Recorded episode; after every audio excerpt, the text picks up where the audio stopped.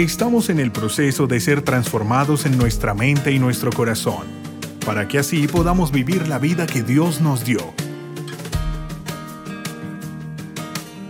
Sin muros habitaremos. Justo en la época de Navidad sacaba todo lo, todo lo que tenía en su corazón, como que recibió antes, en su casa, como en su niñez, con su familia. Y justo en ese día le daba por montarla, por armar pelea, por formar el conflicto, la discusión y cómo dañarle el rato a todos. Y bueno, a veces pasa eso, ¿cierto?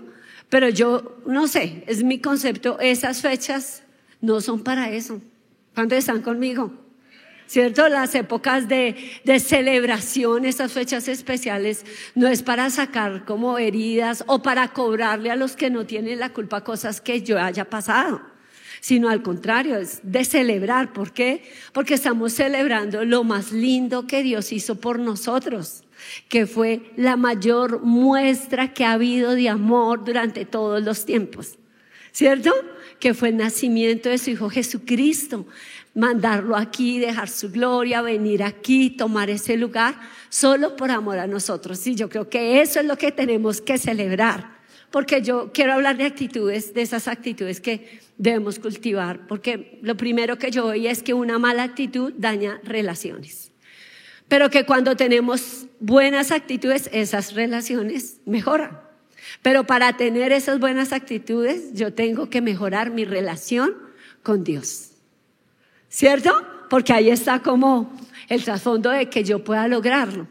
Y por eso yo quiero hoy precisamente que nosotros podamos ver eso, que es el tiempo de mejorar tu actitud. ¿Listo? Es este el tiempo, el tiempo de Navidad, el tiempo de Año Nuevo va a ser como algo que tú vas a mostrar de lo que tú vas a dejar que en este tiempo Dios haga en tu corazón. Hay un versículo que está en Efesios capítulo 4, escogí la Biblia del lenguaje actual. Sea quitada de vosotros toda amargura, enojo, ira, gritos, maledicencia, así como toda malicia. Sed más bien amables unos con otros, misericordiosos, perdonándoos unos a otros, así como también Dios os perdonó en Cristo. Amén. O sea, más clarito para dónde, ¿cierto? muy directo este versículo que está en Efesios 4, 31, 32. Entonces miremos primero eso, cómo una mala actitud va, daña nuestras relaciones. Entonces yo pensaba en, en lo siguiente, pensaba, ¿qué hace que yo mantenga una mala actitud? Piénselo. ¿Qué hace que yo mantenga una mala actitud? Que a veces uno hay cosas que sabe, pero ¿por qué no cambia? ¿Por qué no hace las cosas diferentes? Y para mí yo creo que detrás de eso hay justificación, o sea que nosotros tenemos como argumentos que justifican el mantenernos en la misma posición, el no cambiar, el no mejorar esas relaciones, el no cambiar nuestras actitudes. Entonces, si es que tengo algo que me choca con alguien, entonces yo digo, no, pero la culpa es de esa persona porque yo tengo que hacerlo, porque si esa persona es líder y yo no, o porque esa persona lleva más tiempo en la iglesia, porque no es la que me da el primer paso. ¿Sí o no? ¿Qué pasa así? Y uno empieza a llenarse como de esos razonamientos donde uno dice, no, pues yo ya pedí perdón la vez pasada y yo fui quien buscó arreglar, pues que ahora lo haga él, que lo haga ella. O pasa solo aquí en mi cabeza. ¿Cierto? Y uno, uno como que se llena de ese tipo de razonamientos. ¿Para qué? Para frenar, arreglar las cosas, para mejorar esas relaciones. Y como que se acostumbra. Se acostumbra a veces a vivir una vida donde uno aparentemente está conviviendo, pero ni se hablan. Ni se hablan, no se dirigen la palabra, no hablan, no charlan. Eh, no tienen esos tiempos donde yo conozco a la otra persona. Y mis razonamientos están ahí. Entonces dice, ¿por qué yo tengo que ser amable con alguien tan desagradable? ¿Cierto? Porque yo tengo que ser compasivo. ¿Dónde me muestra compasión? O sea, ¿por qué? O sea, es, es como ese tipo de cosas las que muchas veces nos frenan. Pero lo que más me impacta es lo que dice la palabra, que dice que nosotros no dejemos, quitemos de nosotros la amargura. Porque ese tipo de cosas dan fruto. ¿Y cuál, cuál fruto dan? Que en la medida en que yo lo cultivo, que yo lo pienso, que yo digo no y por qué tengo que arreglar y por qué uno tiene que pedir perdón. No es como dejarlo a él libre. No, que pague, que viva, que, que la sufra. Yo también he sufrido. Entonces, ese tipo de cosas, ¿qué es lo que van generando? Lo que dice la palabra. Por eso dice, quítense de vosotros toda. ¿Toda qué? Amargura. O sea que cuando nosotros empezamos con esas malas actitudes, empezamos a buscar los razonamientos, porque o si no, nuestra conciencia no nos dejaría en paz. Por eso buscamos cómo justificar lo que hacemos. Y siempre lo hacemos así. Justificar cómo yo arreglo esto para no sentirme mal. Y ahí es que no nos damos cuenta que debajo de eso se está gestando algo que se llama amargura. Entonces, en esa parte que Dios nos dice, sáfese de esa amargura, es precisamente porque, ¿qué significa amargura? Mira, significa veneno punzante y mordaz, agresivo, es un veneno punzante. Es como una punzada allá adentro que te mueve todo y te hace sentir como una rabia. Por eso se vuelve agresivo, violento. Porque sientes como una ira, una ira allá en tu corazón. La amargura te va llenando y te va minando y tú vas pensando, envenenando tu mente, porque a cada cosa que tú has vivido le vas agregando tu propia película. Te vas montando tu propio video. Y en ese video que tú te vas montando, vas llenándote de más ira, de más enojo o de más sentimientos de por qué yo tengo que cambiar si yo soy la víctima. Sí, sea hombre o mujer, yo soy la víctima. Yo a mí me pasa esto. Es que mi mujer es muy cansona, mi mujer cuando me da gracias, mi mujer me friega la vida, es una gotera constante, me friegue más. Decentemente, ¿no? Decentemente, no me friegue más, pero ya. ¿Cierto? Pero es así. Y uno de mujer igual. Entonces, no es que a mí, ¿por qué no me frieguen?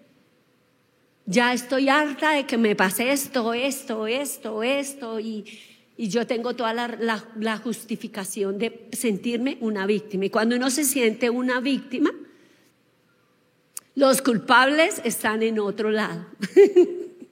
¿Sí? Entonces yo no miro qué es lo que yo tengo que cambiar, qué es lo que tengo que corregir. O sea, yo qué he hecho para provocar esa actitud, yo qué he hecho para provocar esa reacción. O sea, ¿cuáles han sido mis actitudes? No, yo no miro nada de eso. Entonces la amargura va creciendo, va creciendo y va dando otros frutos diferentes a solamente sentir amargura. Por eso el Señor dice, quítese de vosotros toda amargura, pero no se queda ahí, dice enojo, ira, porque eso se va a traducir en qué? En enojo. ¿En qué? En enojo. ¿En qué más? En ira, porque tiene ese, ese enojo, empieza a subir el tono de la voz, empieza a respirar como más fuerte, como que cualquier cosa yo. ¿Cierto? O sea, medio suena así un alfiler y ya, ¡ay, cállese!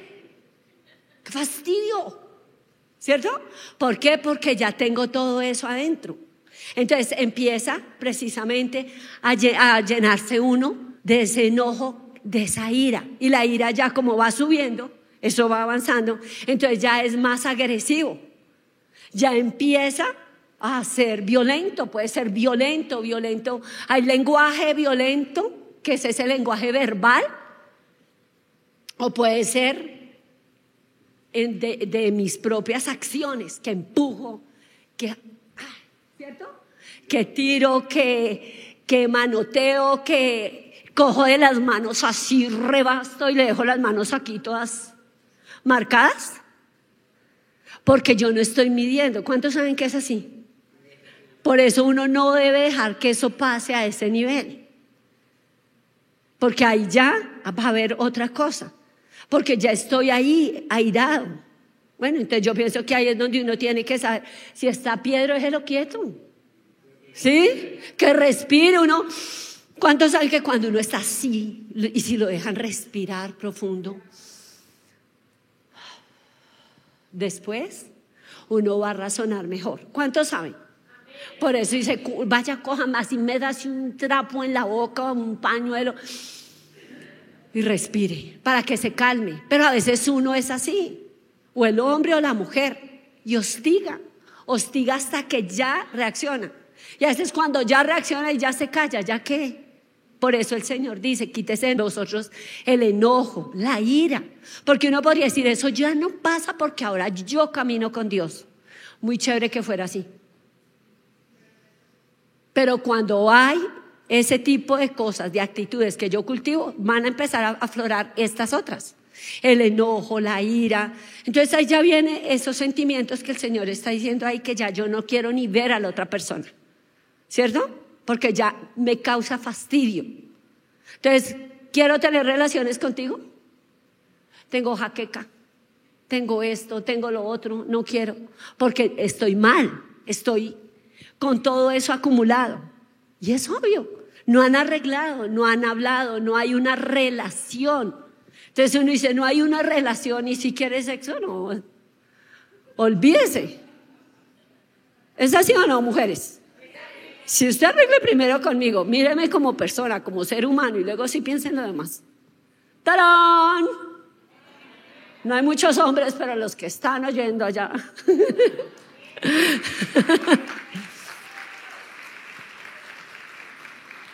Entonces, ¿esto qué pasa? Que se va a volver como dice aquí la palabra, porque mira, la palabra es tan clara que dice enojo, dice, se ha quitado de vosotros toda amargura, enojo, ira, gritos, maledicencia, malicia. ¿Por qué? Porque fíjese que de ahí aquí uno empiece a gritar y uno dice, ¿por qué grita si está aquí al pie? Pero al pie es que grita, manotea, golpea las cosas, porque está furioso, furiosa. Entonces ahí es donde empieza a gritar. Y cuando uno grita no es solo el grito, sino dice maledicencia, malicia, empiezan las vulgaridades, empieza a ser súper hiriente. Y uno a veces sabe, o muchas veces creo yo, uno sabe por dónde darle. Sabe qué es lo que más puede herir a la otra persona. Y ahí lo dice, y es mordaz. Las sátiras, las palabras que, Dios mío, quedan en el corazón y lo rompen porque son muy fuertes, muy agresivas. ¿Cierto?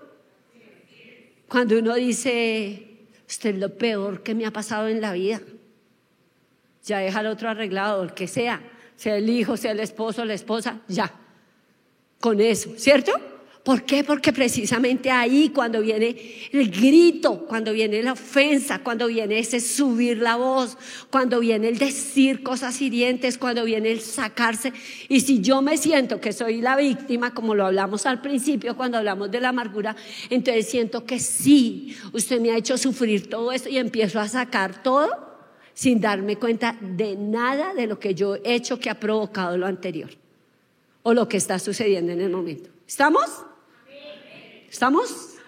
Ok, eso es como algo muy tangible que el Señor nos muestra aquí, o sea, la amargura que nos lleva. Nos lleva a tener eso, eso que, que leíamos aquí y que yo les leía que significa amargura, un veneno punzante y mordaz. Nos lleva a tener ese veneno que hace que tú veas todo en contra, que no busques cambiar, sino que busques que los demás cambien, que los demás son los culpables y tú sigues albergando en tu corazón la rabia, el enojo, la ira y lo vas traduciendo en gritos, groserías, maldiciones, palabras hirientes, cosas que les deseas a los que tienes y con los que tienes el conflicto, la piedra, la bronca. Entonces hay personas que se vuelven así y se vuelven así porque les da envidia lo que otros tienen, les molesta el lugar que ocupan, les molesta la alegría que tienen, les molesta que tengan X o Y y se, y se van llenando y se va acumulando, es como demandante. Y usted tiene que hacer esto y si no lo hace, yo miro a ver cómo le amargo la vida, cómo se la friego. Entonces, me impacta, bueno, no sé, yo recuerdo ese personaje que, que detestaba las navidades y que siempre eh, hacía todo como sentía envidia de los que sentían, de los que vivían con alegría y se alegraban de la Navidad y la disfrutaban, ¿qué se llama? El Grinch, muy bien. Y ese personaje era así. ¿Y la villa de quién? Pues ahí estaba, ellos cada uno en su cuento, felices, pero cuando llegó Navidad, él había robado los regalos, todos los adornos, todo, porque quería dañarles todo. Pero después de que hizo eso se dio cuenta que la Navidad era mucho más grande que los regalos o que los adornos, que era lo que uno tenía en su corazón, como uno manejaba las cosas, las situaciones, como uno las disfrutaba, que no era solo el regalo, el regalo de tenerte a ti al lado, el regalo de estar vivo, el regalo, tantas cosas de lo que Dios ha hecho por mí. Y ahí Él cambió su corazón. Y todos los de ese lugar de la villa de quién lo acogieron. Y Él fue sintiéndose amado, ¿cierto? Y eso es lo que pasa cuando uno cambia. ¡Tarán! ¿Cierto? Porque a veces oír es fácil. Pero mira, no sirve oír. Hay que hacer más. Digo, bueno, uno igual no va a cambiar lo que uno cree que no tiene. O sea, tengo que ser consciente, tengo que hacer una evaluación, tengo que mirar, yo soy amargado, yo le friego la vida a los demás, los demás quieren estar conmigo, me le he vuelto un fastidio, he sido hiriente, he sido grosero, grito, eh, digo cosas que hieren, eh, me hago la víctima. ¿Cómo soy yo? ¿Qué muestro? ¿Qué fruto tengo que muestre quién soy realmente? Y solo cuando soy consciente puedo decir si necesito un cambio. Voy a echar esto de mí, voy a dejar de echarla, voy a asumir mi responsabilidad.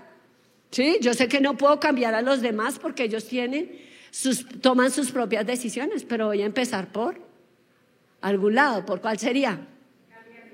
Por uno. Entonces, mirar qué yo puedo hacer. Y ahí es donde llega la segunda parte. Bueno, ya cuando uno entiende que una mala actitud daña las relaciones, pero una buena actitud las arregla, ¿cierto? Mejora las relaciones. Entonces ahí vamos a la segunda parte del versículo, que dice, sed más bien, o sea, en lugar de todo lo anterior, ¿qué era lo anterior? Ahora acuérdese, era amargura, enojo, ira, gritos, maledicencia. ¿Ok? En vez de todo eso, más bien dice aquí, sed más bien amables. ¿Más bien qué? Diga amables. Diga. Muy bien. Amables unos con otros. Misericordiosos.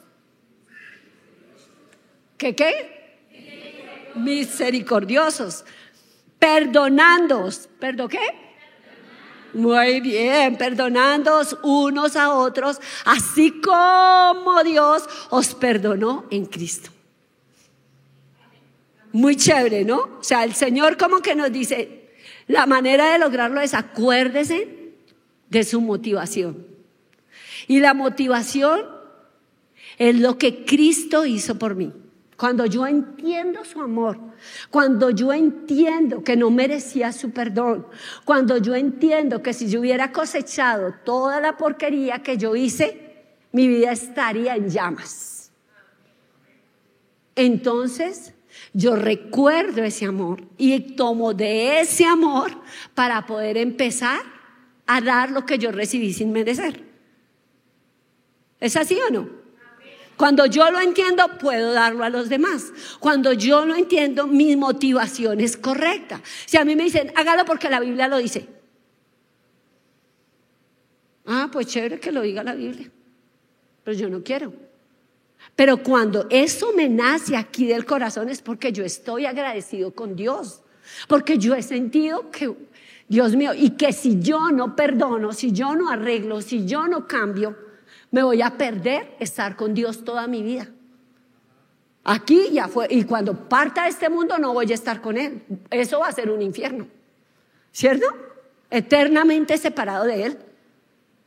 Pero ese infierno puede empezar ahora, cuando yo decido dejarlo afuera de mi vida.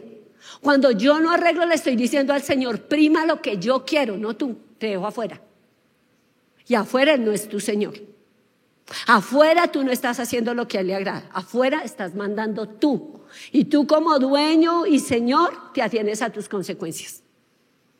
Entonces el Señor por eso dice, acuérdese del amor. Como Cristo lo perdonó. Así tome ese perdón, diga, no, no lo puedo hacer yo solito, pero tú puedes hacer algo conmigo para yo perdonar y cambia mi actitud. Dame la motivación, dame el cómo yo hacerlo, enséñame. ¿Será que podemos hacer eso? Sí, claro. Entonces Él nos dice aquí cómo lograrlo. Entonces Él nos dice, sean amables. Ahora, ¿qué es una persona amable? Cuando ustedes piensan en algo amable, en alguien amable, ¿qué piensan de ella? Muy bien, una persona que es bondadosa, que hace sentir bien a los demás. Si uno lo reduce a una sola frasecita, diría esa. Una persona amable es la que te hace sentir bien. Si yo voy al salón de belleza, que fui como ayer, y entré allá y nadie me habló, nadie me dijo nada, nadie me dijo siéntese, mira el peluquero está allí, ya viene a atenderte. Me tocó a mí coger el celular, llamarlo decirle, ya estoy acá, ya llego. Entonces uno que dice, allá son muy amables. ¿Cierto? Wow, eso es amabilidad, es que lo hacen sentir uno bien. Ay, ¿cómo está? Siéntese aquí, mira, ya lo llamo, ya le pregunto. Eso es ser amable. Cuando tú haces cosas que hacen sentir bien a los demás, a veces son cosas tan chiquitas como esas, pero uno lo puede hacer. Cuando tú le hablas a una persona y le agregas valor con lo que te dices, le, le muestras cómo es de importante, que es amada, que es capaz, esa persona va a estar ahí dispuesta. ¿Sí? Porque eso es ser amable. Eso es ser amable. Cuando tú no te quedas encerrado en tu cuarto porque llegó algún familiar y como eres joven, que artera, es un viejo, ¿cierto? Yo no voy a saludar y me quedo encerrado, eres grosero y no eres amable. Yo me acuerdo que yo lo hice una vez cuando era niña y me gané a toda mi familia. Ay, pues, ahora no va a saludar. Mejor dicho, me pegaron una levantada que yo quedé curada. Entonces yo le digo a mis hijos, no, salga, mira, si no puede estar ahí porque está estudiando, salude. Di hola, ¿cómo están? Estoy de aquí el cuello, estoy estudiando, estoy trabajando, pero qué gusto verles. Si puede, se sienta, se come una galletita, si no puede, le dice, ay, qué pena, no me puedo quedar, pero eres decente. Eso es ser amable. Y eso nos debe caracterizar a nosotros como creyentes, porque nosotros reflejamos a Jesús y Jesús era súper amable. Él hacía sentir bien al que fuera. Y si Él es en nosotros, esa es nuestra labor, hacer sentir también al que esté cerca. Bien, amable, amables que tenemos que ser. Él dice, no solo eso, sean misericordiosos y esa era otra característica de Jesús. Y si Él vive en nosotros, debemos dejar que fluya. El, compasivo es como un amor que sale de las entrañas, o sea, que nace de adentro, que uno como que, y, y lo mira y ve, wow, su situación. Pero muchas veces esas personas que necesitan tu compasión viven contigo. Son tu familia. Son personas que están cercanas y que están pasando por una prueba difícil. Y si tú las amas, les vas a ayudar. ¿Sí? No es que tú le digas a todo que sí, no es que no corrijas, no es que no arregle las cosas de fondo. No. Amar es tener, es tener conversaciones difíciles. Esas conversaciones difíciles son las que uno no quiere y le saca el cuerpo, pero son las únicas que arreglan de fondo y que realmente ayudan a que las cosas pasen y pasen de manera continua. ¿Es claro? Ahora, si uno dice, no, yo esas conversaciones pongo a tenerla y terminamos más a busque un consejero, busque alguien que le ayude, busque alguien que esté ahí mientras arrancan, pero no se quede ahí. Eso es misericordia. Misericordia es no dejar que las cosas se sigan hundiendo, sino que pase algo que haga un cambio de verdad. ¿Cuánto le dan un aplauso al Señor por eso?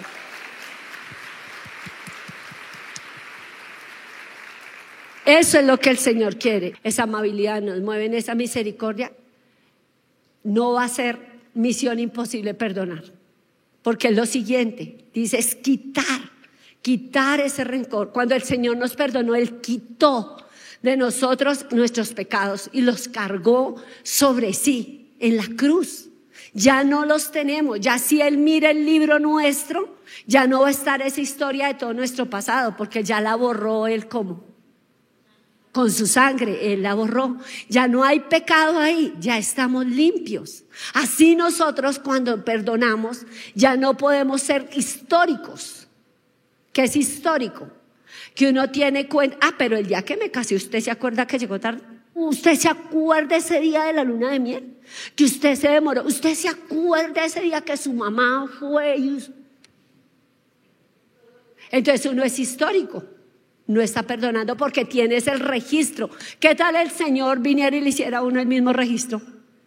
Y le dijera, ¿se acuerda de esta? ¿Se acuerda de esta? ¿Se acuerda de esta? No, Él no nos lleva a ese registro. Él nos perdona y es para siempre. Pasa la página. Perdonar, dígalo, perdonar es pasar la página. Uno, dos y tres. Perdonar muy bien, es eso. Ya no me voy a acordar más. ¿Y quién nos ayuda a hacerlo? Dios. Cuando nosotros decimos, no voy a vivir así, no voy a pagarle de la misma manera, yo me acuerdo la vecina de nosotros que nos la ganamos de enemiga, porque cuando nosotros remodelamos, miramos, habían varias casas donde íbamos a vivir y ellos nos mostraron las casas. Cuando pasamos dijimos, pues la queremos así. Y empezamos a hacer eso y la de al lado no quería.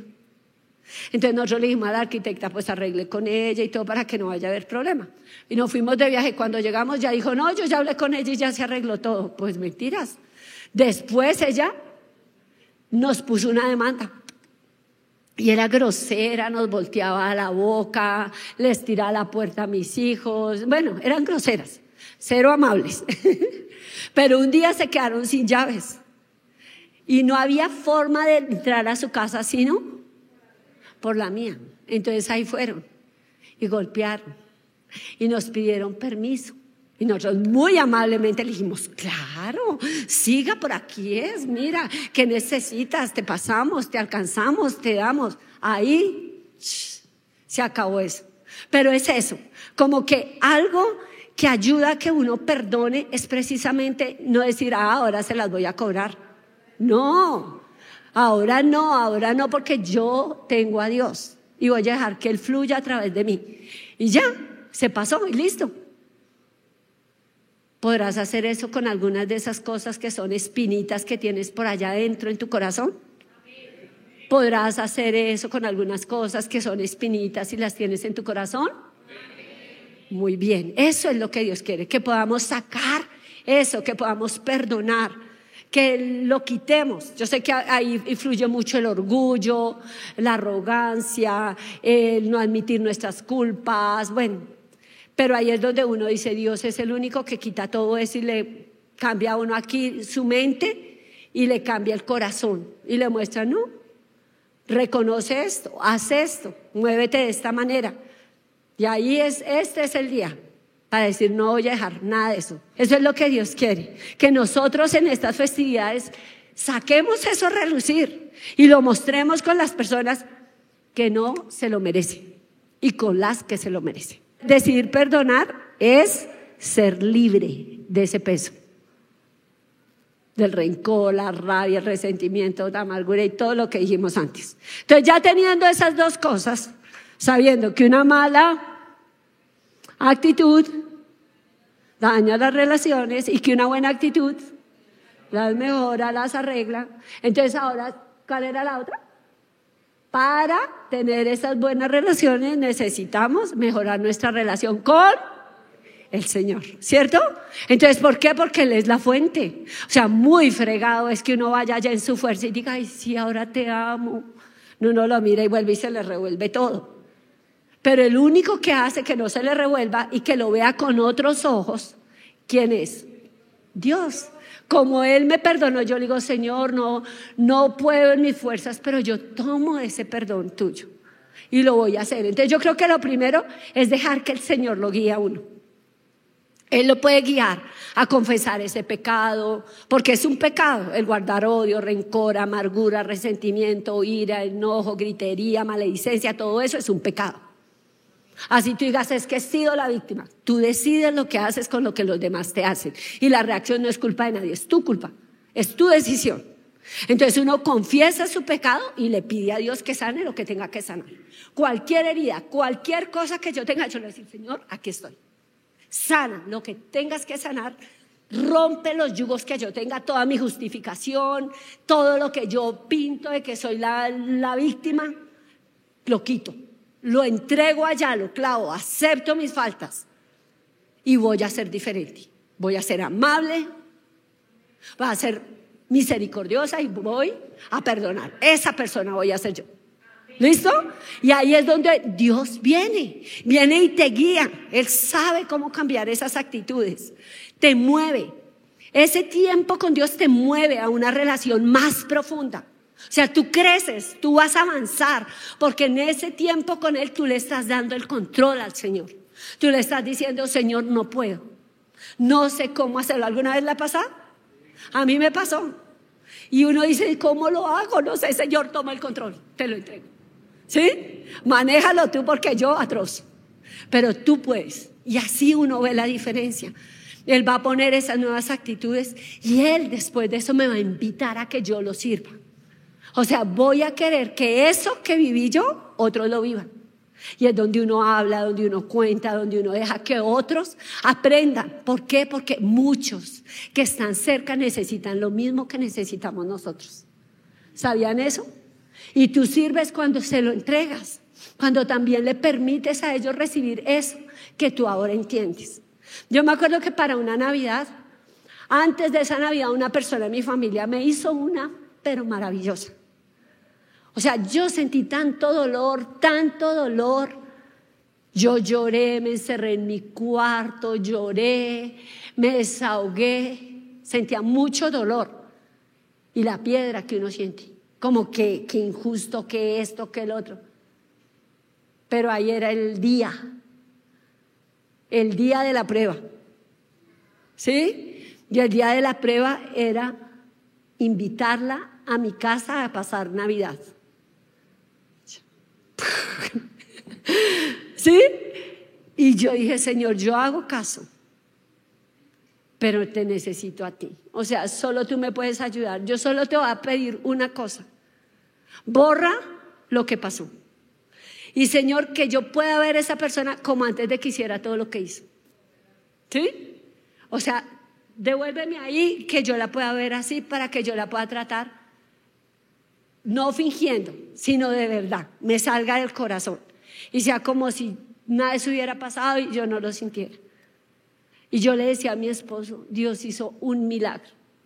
O sea, yo creo que Dios es Dios de milagros, porque el milagro no es solo una sanidad, el milagro no es solo que algo que no se podía hacer. Es eso, eso es un milagro.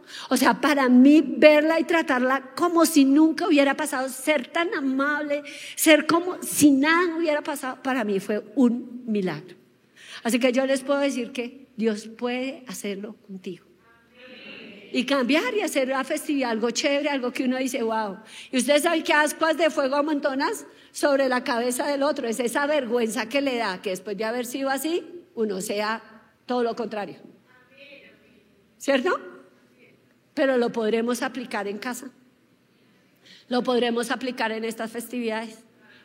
Si tú no puedes, dale el control al Señor. Y yo te aseguro que si tú eres honesto, honesta, se lo dices, Señor, Él lo va a hacer. Amén. Cierra tus ojos y míralo a Él.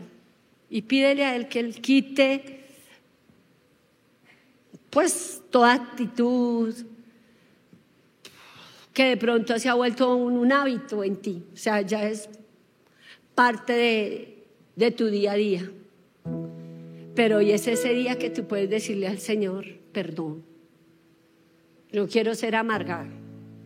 Sea joven, sea niña, sea adulto quiero ser lo que tú eres y que tú lo puedas hacer a través de mí y yo pueda transmitir esa amabilidad como niño, como joven, como adulto, como mujer, como hombre, yo lo pueda transmitir porque tú estás ahí. Hoy te clamo porque tú borres todo pecado que hemos permitido en nuestro corazón de amargura, toda justificación para mirar es al otro y esperar que el otro haga, pero no yo. Cuando estemos contigo, tú nos mirarás a nosotros y hoy estamos contigo. Así que nos estás mirando a nosotros. Por eso te decimos, perdónanos. Perdónanos, enséñanos. Amar a tu manera tomar de ese amor que nos amó a nosotros para dar su vida, tomar de ese amor que nos amó a pesar de que éramos pecadores y no lo merecíamos, para impartirlo y quitar toda amargura, Señor, esa punzada en el corazón que lleva a sentir rabia, ira, enojo, que nos hace volvernos satíricos, irónicos, agresivos, a gritar, a maldecir, a herir, a vulgarizar, a transformarnos. Que esta boca salga, Señor. Otra cosa, bendición. Palabras que den amor palabras amables, actitudes, acciones amables. Que hagamos sentir bien al otro. Enséñanos a hacerlo. Enséñanos a practicarlo. Enséñanos a tener compasión. Tú la tuviste con nosotros. Otros las han tenido, la han tenido con nosotros porque también hemos fallado. También los hemos defraudado. También hemos metido la pata. Hemos dicho cosas que les han dolido, hemos hecho cosas que no eran las correctas. Señor, perdónanos y enséñanos a tener esa misma misericordia. Y Dios mío, hoy danos ese corazón para perdonar. Hoy tomamos de tu perdón para entregarlo a esas personas y que estas festividades sean diferentes hay el amor, la sonrisa, la alegría, la celebración, porque hay perdón, porque hay amor, porque el pasado ya no está más, porque el victimizarme ya no está más, porque el querer que tú cobres las cuentas no está más, porque ahora contigo lo puedo hacer y puede ser realidad ese milagro. Y hoy te pido porque cada familia aquí representada lo viva. Cada hogar que está escuchando lo viva. Cada persona sea tocada y movida por tu espíritu a libertad. Porque Señor es eso, tener la libertad de quitar ese peso y ser libre para amar, para dar, para creer, para abrazar. Como tú dices ahí, siendo amable, misericordioso y perdonador. Te damos gracias, Señor, por lo que has hecho hoy con mi corazón. Y mira ahí al Señor. Mira al Señor y deja que Él te escuche y tome todo lo que hay en tu corazón. Y háblale tú. Él te, te, trae personas específicas a tu mente. Él te trae situaciones específicas a tu corazón. Y te dice, no quiero que entres el otro año con las mismas. Saca eso. Arregla eso. Quita eso. No busques que lo haga otro. Te estoy hablando a ti, te traje a ti. Y es a ti al que yo te estoy diciendo, a la que te estoy, le estoy diciendo. Y míralo tú y dile, Señor, esto me cuesta, esto. Esto para mí es muy complicado. Pero te pido que me ayudes, te pido perdón, te pido que cambies mi corazón, que cambies mis actitudes, que mudes mi vida y que hagas tu obra como solo tú la puedes hacer.